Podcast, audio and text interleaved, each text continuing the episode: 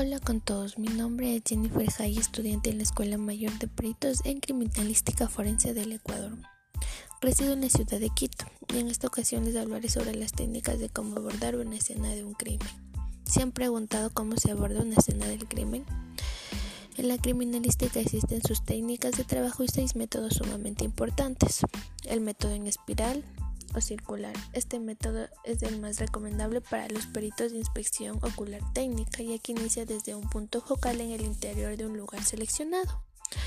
El método por franjas o cuadrantes. Este método es para superficies grandes donde participa más de un investigador.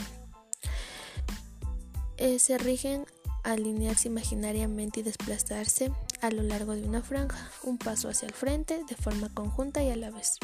Métodos de zonas o sectores. Es lo más recomendable para trabajos en accidentes de tránsito y hechos en campo abierto. Es ideal en caso de un solo investigador. Método de la rueda.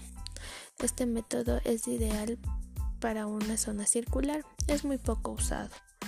El método piramidal es dividir la escena de esquina a esquina con pitas, si es cerrada y si es abierta con puntos fijos.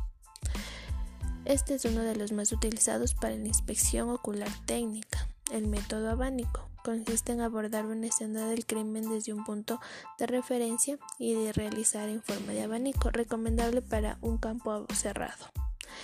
Bueno mis amigos, estos son los métodos para abordar una escena del crimen. Recuerden, son seis, espero les haya gustado. No olviden suscribirse a la campanita para recibir más, más videos informativos.